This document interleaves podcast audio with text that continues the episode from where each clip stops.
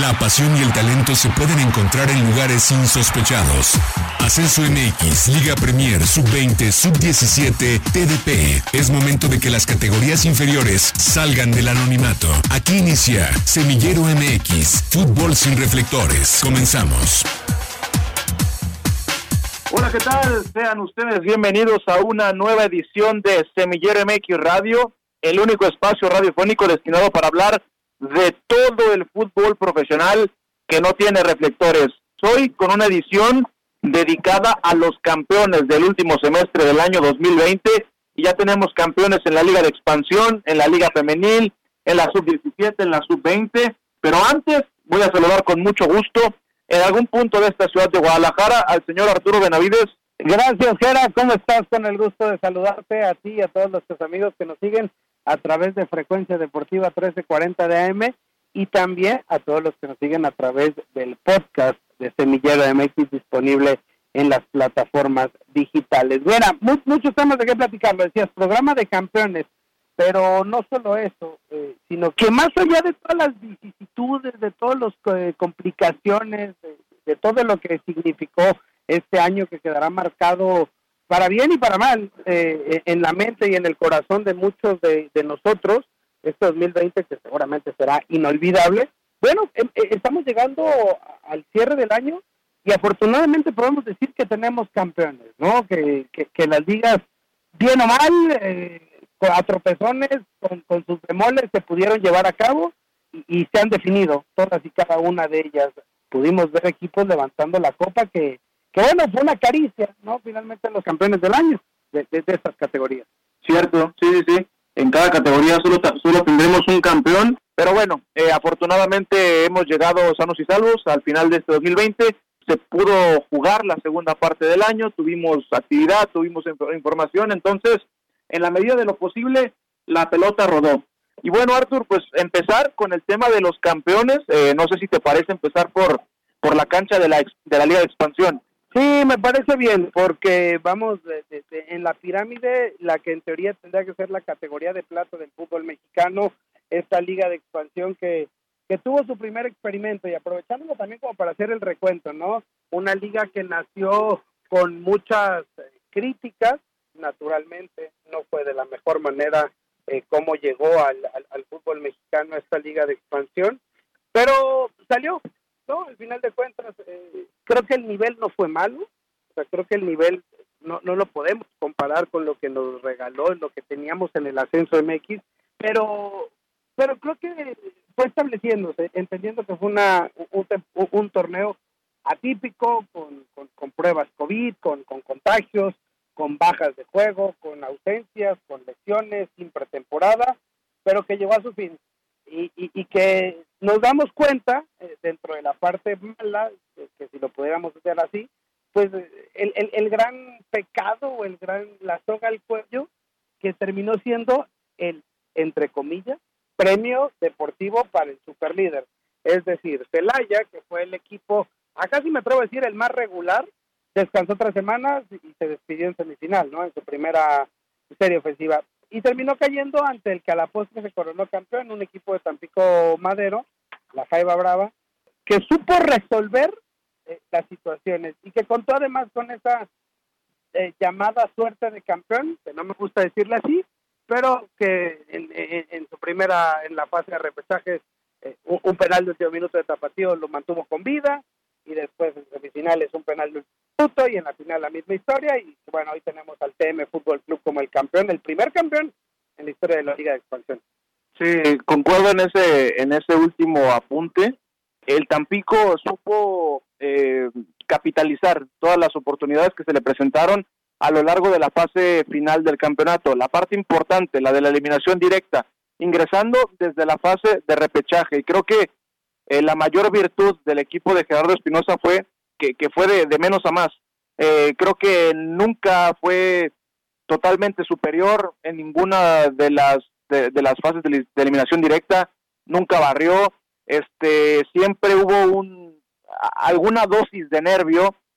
Y después eh, con polémica y como quieras, pero terminó por primero por eliminar al, al, al, al líder general, a los, a los toros del Celaya, y después también terminó por quitarle la corona al que al que era el, el, segundo el segundo equipo más más interesante digámoslo el, después de Celaya creo que Atlante era el equipo que estaba llamado a, a, pelear por el título y a los dos los dejó en el camino. Y creo que, que es importante para Tampico Madero porque al interior de la institución supieron revalorar el proyecto, porque hay que mencionar que en el último año futbolístico, antes de todo este tema de la pandemia, y cuando aún había ascenso eh, en esta categoría, Tampico Madero fue el equipo que descendió. Eh, en cuestión de, de, porcentaje, Tampico Madero era el equipo que tenía que irse a la Liga Premier. Sabemos cómo funciona el fútbol mexicano, a final de cuentas se termina quedando en la categoría de plata el conjunto de Tampico y ahora después de todo esto, ya en una nueva categoría, bajo nuevas reglas, terminan saliendo campeones, una, una plaza que es sumamente tradicional, histórica para el fútbol mexicano, que por mucho tiempo vivió en las sombras, estas sombras de las cuales nosotros nos encargamos de hablar semana a semana, y hoy, eh, bajo todas estas circunstancias, es campeón. Y con un proyecto que para las canchas que nosotros tocamos es importante porque en, eh, eh, a ver, en primera instancia está conformado por puros mexicanos y quizá el negrito en el arroz, en el arroz es que no hay jugadores 100% formados en Tampico, en Ciudad, eh, en Ciudad Madero, pero son futbolistas que están em, forjados en, en, canteras mexicanas como las como lo son las de Atlas y, las de Santos. Y la otra, lo del Atlante, no sé qué piensas tú, Arturo, pero eh, obviamente va a quedar ese mal sabor de boca de, perder la final cuando estás a, a, un paso de, de, llevarte el título, más allá de si te dé mucho premio o no, pero creo que lo del Atlante es, es bastante plausible porque al principio de la temporada decíamos, ay, este equipo está hecho de, de muchos jugadores que no tienen cabida en ningún lado y las primeras tres, cuatro jornadas Atlante se veía muy mal y con el paso del tiempo y de los meses se convirtió en uno de los equipos más importantes cobijados por un técnico bastante experimentado. Sí, mira, vamos por partes, hay, temas muy interesantes que, que, tocar. A ver, e, e, el tema del Atlante de entrada es un equipo que lo armaron eh, sobre la hora, que no pudo arrancar jugando el torneo. Recordarás que su primer partido tuvo que ser hasta la jornada número 3 por el tema de, contagios, por el tema de que, bueno, todo este relajo que se aventó entre la venta de, del Atlante al Querétaro, con la venta del Querétaro, que si después el Atlante venía a la Ciudad de México, la mudanza, que el dueño de Querétaro al final de cuentas se rajó y entonces los dueños del Atlante hicieron el de Querétaro y el que se había comprado el Querétaro se quedó con el... Bueno, eh, todo este relajo seguramente impactó en la parte de la formación o la conformación del grupo. Después, ese grupo sí arrancó muy tarde por temas de COVID, pero luego hay que, hay que darle total mérito a, Mario García, a quien en su momento se le catalogó como, como el gran artífice de la primera final de Maradona, pero después eh, dirigiendo a Tampico no le fue tan bien, entonces por ahí pusieron en tela de juicio la calidad de Mario, y, hoy vuelvo a demostrar, ¿no? Yo creía, yo hubiera apostado el Atlante, cumplía y repetía esta misma historia del 2007, ¿no? Torneo o año que llega de mudanza de la Ciudad de México a Cancún, su primer año se, corona, se corona campeón, aquella final gol de Clemente Valle contra los Pumas. Yo hubiera apostado, hubiera jurado que, que repetían esa misma historia, ahora regresando al, al Estadio Ciudad de los Deportes, a la capital del país, con esa tristeza de que no puede estar la gente no lo pudieron compartir, porque son dos plazas seguramente la gente que le va al Atlante a, vecindad en la Ciudad de México, en la capital del país, esperaba con ansias el regreso de sus potros. Y bueno, misma historia de la gente de Tampico, que bueno, en, segunda división llenaba el, el estadio Tamaulipas. Entonces, es, es una cuestión de, de, los potros de hierro, ¿no? Creo que, como, no sé si lo mencionaste ahorita o hace ratito, eh, creo que Atlante la pierde porque estuvo dos veces al frente en la final y una en el tiempo regular y una en el tiempo extra. En el segundo tiempo extra te vas al frente, con lo que eso debe de implicar anímicamente para el rival y, te dieron la vuelta increíblemente, otra vez más allá del tema arbitral. Y del lado de Tampico, pues, híjole, esos sentimientos encontrados que deben de tener la gente de Tamaulipas hoy en día, ¿no? Porque tanto pelearon, tanto quisieron, tanto abogaron por el tema del ascenso y el no ascenso, eh, y hoy tendrían medio boleto para regresar a primera división y no lo tienen porque ya no existe y tienen un premio económico que pues si se lo reparten a los jugadores o, o que probablemente la institución del TM Fútbol Club probablemente no lo necesita tanto. El grupo que lo comanda seguramente sí, porque ahora ya nada más le faltarán 115 millones, ¿no? Para pagar la multa de próximo junio, si es que su otro equipo no termina por librar ese último lugar de la tabla de descenso. Al final, pues el Tampico es campeón, levanta el título y, pues semana de regreso a entrenar, porque el 2 hay que volver a, entrar en actividad. Sí, y simplemente también eh, un, un, pequeño dato antes de irnos a la primera pausa. Atlante se suma a esta lista de equipos que han jugado como locales en el ahora estadio Ciudad de los Deportes de la colonia Nochebuena allá en la Ciudad de México y pasan y pasan los años, ya son 74 años desde que se inauguró este estadio allá en la capital y ninguno de sus equipos ha podido salir campeón jugando ahí. Vaya dato, ¿eh? vaya maldición, si lo podemos decir de alguna manera. Pues bueno, vamos a la primera pausa, creo que estuvo bueno el tema de la Liga de Expansión. Sí, sí, vámonos a la primera pausa, pero regresamos para seguir hablando de los campeones que nos ha dejado este cierre de año 2020. La pelota sigue rodando y aún tenemos canchas por visitar. Estás en Semillero MX, el fútbol profesional que no conoces. Y hacemos un cambio de juego. Llegamos a la cancha de la Liga MX femenil, donde también ya tenemos nueva monarca, nuevas monarcas, en un escenario y en un cruce ya bastante conocido.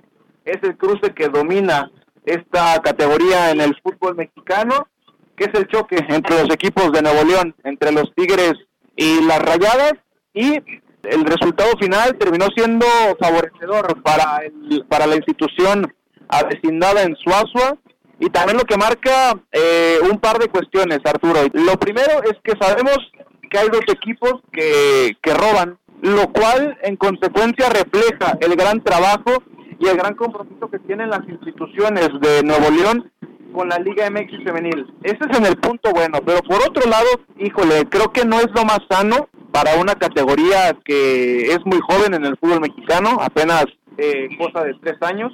No sé qué piensas tú, Arturo, pero más allá del, del, buen trabajo que hacen ambas instituciones eh, tanto Tigres como Rayadas, que es un hecho, eh, trabajan muy bien, fichan muy bien, planifican bastante bien, pero creo que por otro lado no es tan sano que dos equipos cada seis meses eh, sean siempre los mismos los que peleen por el título. Pero bueno, al final de cuentas, este, las regias siguen teniendo hegemonía y ya adentrándonos en lo que fue el tema cancha, creo que no sé si compartas, pero factor determinante fueron las porteras. En el partido de ida desafortunadamente la guardameta de, Rayadas se come el gol, con el cual Tigres se va con ventaja al partido de vuelta y después para la gente que vio la tanda de penales creo que fue muy decisiva la actitud que tuvo la portera de las Tigres.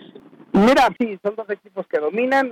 hablando específicamente de la final, bueno, Tigres se corona campeón en, casa. Pero, ¿hacia dónde nos queremos comparar? Si queremos una, una liga estilo eh, la Liga MX, pues sí, no es sano que, tengamos dos, dos equipos tan dominantes. Pero si queremos una, una liga donde se, premia al, esfuerzo, al trabajo, a la inversión y a los que verdaderamente apuestan y que pagan buenos sueldos y que desde el primer torneo están abocados a tener equipos competitivos, bueno, ese es el resultado, ¿no? Tener, tener el, el dominio total. Y sí, de la final, pues bueno, el dramatismo total, la mejor manera de, de terminar seguramente hubiera marcado un nuevo récord como el récord que lo marcó en el estado universitario en su momento aquella primera final entre entre regiomontanas y bueno tigres y rayadas a otra vez eh, llegando hasta hasta la hasta la última instancia para definir al campeón y creo que vuelve a cumplir con un con un buen partido de fútbol eh, incluso mejor probablemente me atrevería a decir que, el de la final de una semana después de la liga varonil Sí, sí, con mucho más drama, eso es, eso es inobjetable. Simplemente para cerrar, Tigres ya es el equipo más ganador de esta categoría, tres títulos, eh, y el primero que gana jugando como local, eh, los dos anteriores los había, los había ganado jugando en patio ajeno y ahora por fin se les hace sin gente, quizá es, es el es el pequeño asterisco, pero bueno, terminan alzando el título jugando en el volcán. Y bueno, Tigres merecido campeón. Arthur, nuevamente tomamos la pelota y lanzamos otro cambio de juego y ahora llegamos a la cancha de la Liga MX Sub-17, donde también este último fin de semana conocimos al nuevo y bastante sorpresivo campeón de la categoría. Eh, es una gran noticia, no solamente por el campeón, también por el segundo lugar, porque fue una final inédita, no solamente para la sub-17, yo me atrevería a decir para todas las categorías inferiores del fútbol mexicano, porque es muy complicado eh, que a lo largo de la historia podamos encontrar que equipos como Necaxa y como Puebla sean protagonistas de las categorías inferiores y que también empiecen a convertirse en semilleros y en exportadores de, talento al fútbol europeo y eso es lo que ha pasado en la categoría sub-17. Necaxa y Puebla se enfrentaron por el título de la categoría. Puebla lo terminó ganando con mucha claridad y creo que es una gran noticia, Arturo, que estas dos instituciones se sumen a, a los equipos importantes de la sub-17, de la sub-20 y tanto en Aguascalientes como en la Puebla de Zaragoza pueden estar tranquilos porque si les dan el debido proceso y el debido seguimiento a, estas generaciones, me parece que pueden tener equipos competitivos para los próximos cuatro o cinco años. Sí, confirmo totalmente lo que dices. Fue una final completamente inédita, son dos canteras emergentes y, y bueno, Puebla levanta su primer título en, en, la historia y además con, con resultados importantes que ya lo estaremos lo estaremos dando a conocer con, con además dos elementos de exportación, que eso también me parece espectacular, que también te puedan dar salida a, jugadores no consolidados, no estar esperando que, el jugador llegue ya sea el jugador y que le quiera sacar todo el dinero del mundo para, para tratar de recuperar un poco de la inversión, porque eventualmente eh, generan cuestan a los equipos los jugadores. Y del lado del Necaxa, un torneo cuasi redondo el que hizo el equipo que dirige el Jesse Palacios, prácticamente mucho tiempo o, la mitad del torneo como superlíder. Y, al final no le alcanzó en, la gran final sobre un Puebla que, que, lo trae el profesor Luis Arce, auxiliado por, por Juan Carlos Cacho, auxiliado por Luis Manuel Noriega, es decir, elementos eh, medianamente identificados con los colores de la franja del Puebla. Entonces, bueno, eh, creo que lo del Puebla es, es muy, muy interesante. Y bueno, además el tema con los dos jugadores que, que mandan a, España. Sí, a ver, vamos por partes. Primero vayamos a la cancha con lo que ocurrió en la final de la categoría, partido de ida que se jugó en el estadio Cuauhtémoc. ¿Cuántos años no tendrá esa cancha sin jugar una final, no? Y pues yo yo creo que, bueno, en, primera división, seguramente desde la 88-89, cuando queda campeón aquel Puebla en una, en una de las finales más espectaculares del fútbol mexicano. Y después, pues, la del título del ascenso con el Chelis. Y en, una cancha tan histórica para el fútbol mexicano, que, pasen tantos años para que se pueda jugar una final y que se las dé su equipo sub-17, yo insisto, esto es algo histórico para una institución como Puebla que ha habido también muchas décadas eh, muy complicadas entre temas económicos, entre temas organizacionales y que hoy una de sus categorías, una de sus categorías inferiores le dio el título no es un tema menor. Y bueno, el partido de ida fue en el Estadio Cuauhtémoc, tres goles por uno, lo ganó la franja, goles de Randall Girón, Dylan Torres y Cristian Mares por parte de los Rayos les contó Waldo Madrid y después en el partido de vuelta en el Estadio Victoria en Aguascalientes, otro estadio muy bonito, eh, un partido mucho más cerrado, eh, mucho más complicado de ver, un empate a cero goles y bueno, el partido de ida, la ventaja que se llevan desde casa le valió a la Francia para llevarse el título. Sí, y además, y, además un Puebla que, que, fue pegando siempre de local, sobre todo en la semifinal. Creo que ahí termina por ganar ese envión anímico para, para levantar el título, porque eliminar a Atlas no era cosa menor. Y, y derrotó goleándolo a los rojineros del Atlas y después le pega en la final, repite la dosis contra el Necaxa y supo administrar las ventajas. Y ahí cierra eh, este equipo de, de la franja que, bueno, se, se mete en la historia. Mira, te voy a contar, las categorías sub en el fútbol mexicano entraron en vigor o en vigencia en la temporada 2009-2010. Ahí fue solamente un, un torneo largo. Y a partir de la temporada 2010-2011 ya se juegan eh, torneos cortos. desde ese entonces hasta este Guardianes 2020, tenemos nueve equipos, bueno, ahora con el Puebla, diez equipos que han quedado campeones. Te cuento. Entre las dos categorías, ¿eh? Sub-20 y Sub-17. Chivas tiene 11 títulos, ya incluido el de, Sub-20 que, que consiguió hace unas semanas. Santos tiene 7, América tiene 6, Pachuca y Atlas tienen 5, Monterrey tiene 3, Tigres tiene 2, Pumas tiene 1, es decir, Pumas, la, la gran cantera de Pumas solamente tiene un título en categorías eh, infantiles y Querétaro tiene un título también en una categoría sub-20 donde salieron los jugadores que militan en los Martín Ruiz, Jordi Cortizo, Pablo Gizar y, bueno, e, e, esa cantidad de nombres que, Querétaro surgió de ese título. Y ahora hay que sumarle al pueblo, a este pueblo sub-17 campeón del 2020. Qué dato tan, tan importante, tan interesante, porque justamente ahí es donde recae lo que ha logrado hoy esta generación para el Puebla.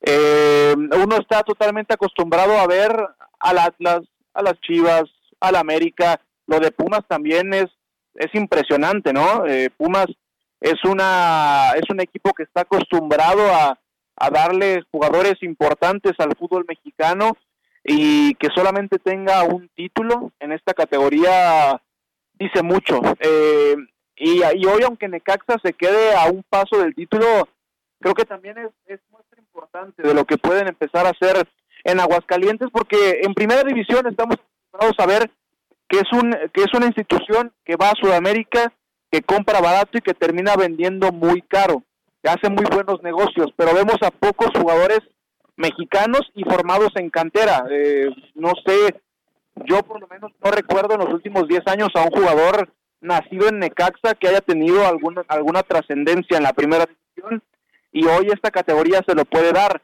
También si nos vamos un poquito más para atrás, lo de Toluca en semifinales, eliminado por Necaxa, también Toluca no está acostumbrado a ser protagonista de estas categorías y también resaltar el, el, dato que dabas unos minutos antes, lo de los técnicos, que también es otro factor muy importante porque son tipos que están identificados con, con las idiosincrasias, con la historia, con lo que representa cada uno de los equipos entonces, eso es muy importante.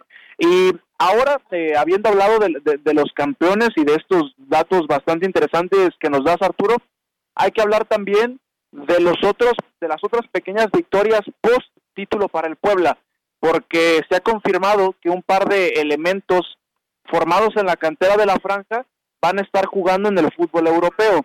Te doy los nombres. El primero es Santiago Montiel, defensor categoría 2003, 2003, imagínate, capitán de este equipo campeón sub-17, y también Emiliano García Escudero, delantero también categoría sub-2003, eh, pero que él juega en, en, en el equipo sub-20 de la Francia o jugaba, y que también en el 2019 ya había debutado con el primer equipo en la Liga MX con tan solo 15 años.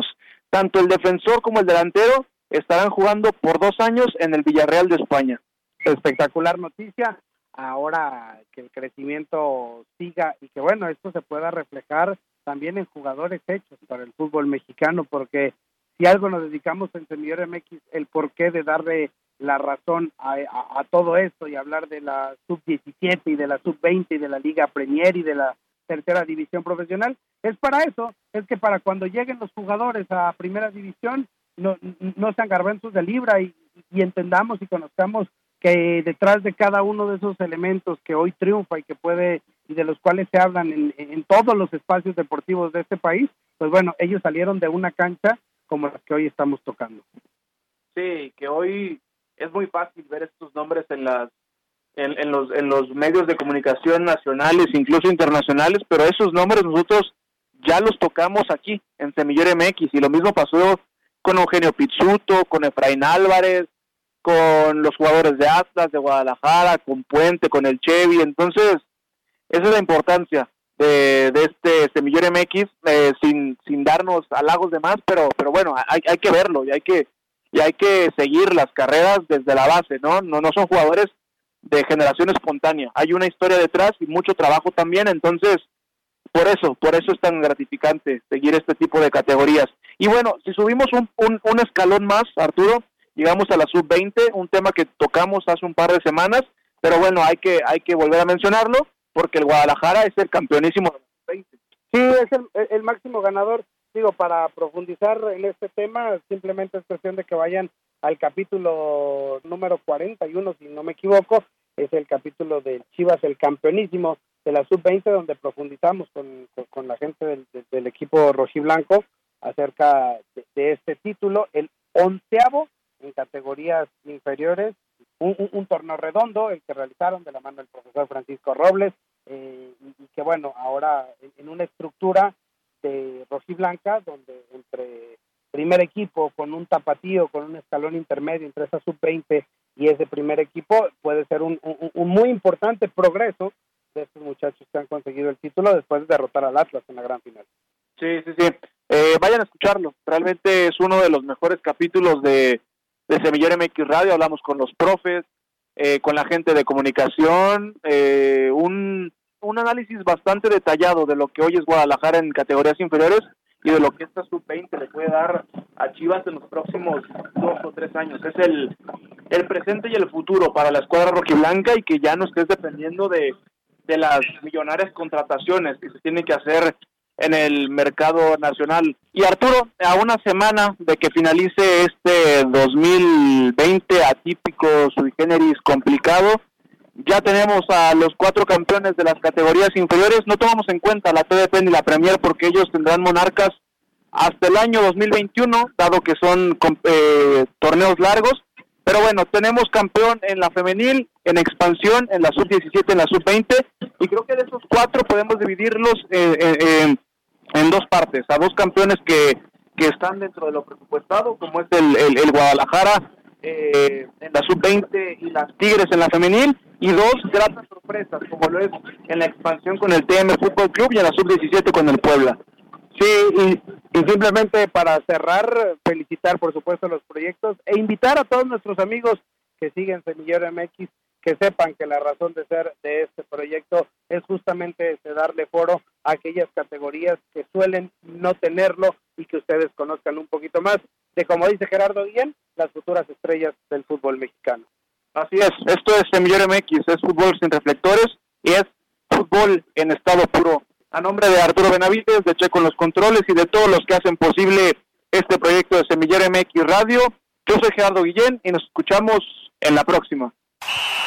Gracias por acompañarnos. La próxima semana regresamos para seguir conduciendo el balón por las canchas de las divisiones inferiores del fútbol mexicano, aquí en Semillero MX.